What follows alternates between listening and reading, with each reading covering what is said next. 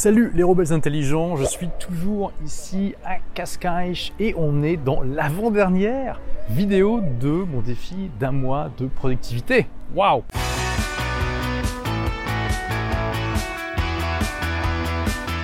Aujourd'hui, je vais parler avec vous d'un concept important pour rester focus et pas s'éparpiller dans des tas de trucs inutiles. C'est l'importance de ne pas toujours courir après le dernier objet brillant.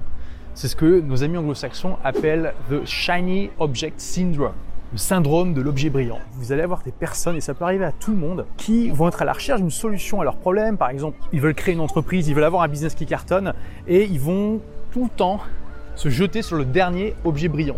Alors qu'est-ce que ça veut dire? Ils vont jeter sur la dernière formation, sur le dernier logiciel, sur le dernier concept, sur le dernier bouquin, et au final, ils vont jamais véritablement rien appliquer. Ils vont toujours sauter comme ça d'une chose nouvelle à l'autre. Et souvent, le problème fondamental de ces personnes-là, c'est qu'elles sont à la recherche d'une solution magique et qu'elles ne sont pas vraiment prêtes à mettre les efforts nécessaires pour appliquer ce qu'elles apprennent. Mais elles veulent pas être dans la procrastination bête et méchante, donc elles vont, en faisant ça, se donner l'illusion d'avancer vers leur objectif, même si concrètement ça n'avance pas. Donc c'est une forme de procrastination intelligente. Donc il y a des gens qui sont vraiment là-dedans, vous connaissez peut-être quelqu'un comme ça, et après ça peut nous arriver à nous tous de tomber dans ce piège à des degrés plus ou moins divers. Vous avez normalement suivi pas de vidéos de cette série. Vous avez dû apprendre des stratégies, des tactiques, des habitudes et probablement qu'il y en a certaines que vous n'avez pas encore pris le temps de tester. Donc moi ce que je vous invite alors qu'on s'approche de la fin de ce défi, c'est tout simplement, plutôt que de vous dire, ok, maintenant il faut que je lise un livre de productivité, il faut que j'apprenne de nouvelles choses, de vous poser la question de, ok, parmi tout ce que je connais déjà, et c'est pas forcément dans les vidéos que j'ai déjà partagées, hein, mais parmi tout ce que je connais déjà, quelle est l'astuce, l'habitude, la stratégie que je voudrais essayer? Donc plutôt que de vous dire, ok, j'ai besoin d'apprendre quelque chose de nouveau pour me développer, de vous poser la question,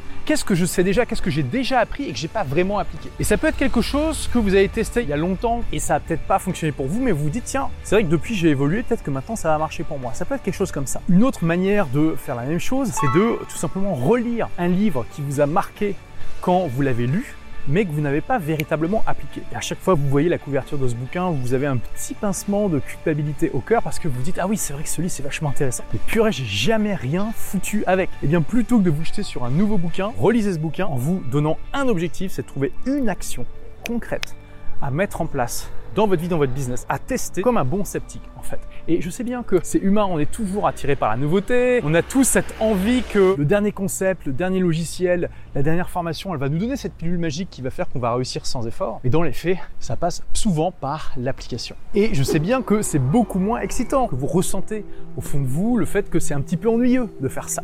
Eh, on peut pas toujours faire des trucs excitants, d'accord? Moi je suis absolument à 2000% dans le fait de se faire plaisir, d'être dans son ikigai, d'être dans une mission qui nous porte, où vraiment on ne va pas avoir l'impression de travailler, mais n'empêche que des fois, on ne peut pas échapper au fait de faire des choses qui sont un petit peu moins amusantes mais qui sont fondamentales. Donc, je te pose la question, je te tutoie vu qu'on arrive à la fin de cette vidéo, que tu fais partie des gens motivés. Quand je t'ai parlé de ça, est-ce qu'il y a quelque chose qui résonne en toi? Est-ce que je te dis, ah oui, tiens, il y a ce bouquin que j'ai lu et que j'ai jamais appliqué, ou il y a cette stratégie, cette tactique, ça peut être quelque chose que tu as appris justement dans cette série de vidéos, que tu t'es dit, oui, ça serait super, mais là concrètement, tu l'as toujours pas appliqué bah, si tu as quelque chose comme ça, partage-le dans les commentaires, ça sera très intéressant d'avoir ton point de vue et ça va probablement débloquer aussi pas mal de gens qui se demandent un petit peu s'ils sont dans ce cas-là.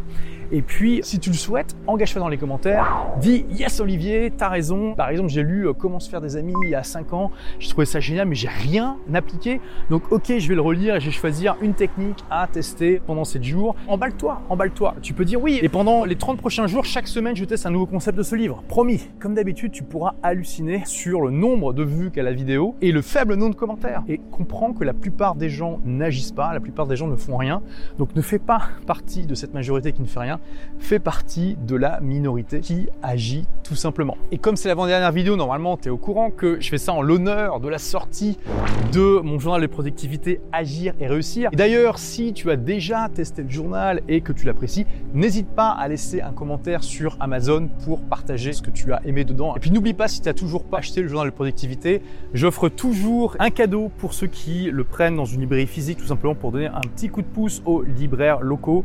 Donc pour ça, il te suffit d'envoyer une photo du ticket de caisse à message au pluriel olivier-roland.com. Ce cadeau, c'est un accès à ma formation, une entreprise qui cartonne. Merci d'avoir écouté ce podcast. Si vous l'avez aimé, est-ce que je peux vous demander une petite faveur? Laissez un commentaire sur iTunes pour dire ce que vous appréciez dans le podcast tout simplement. Ça aidera d'autres rebelles intelligents comme vous à trouver le podcast et puis à être inspirés tous les jours ou presque par lui. Merci et à très vite pour de nouvelles aventures.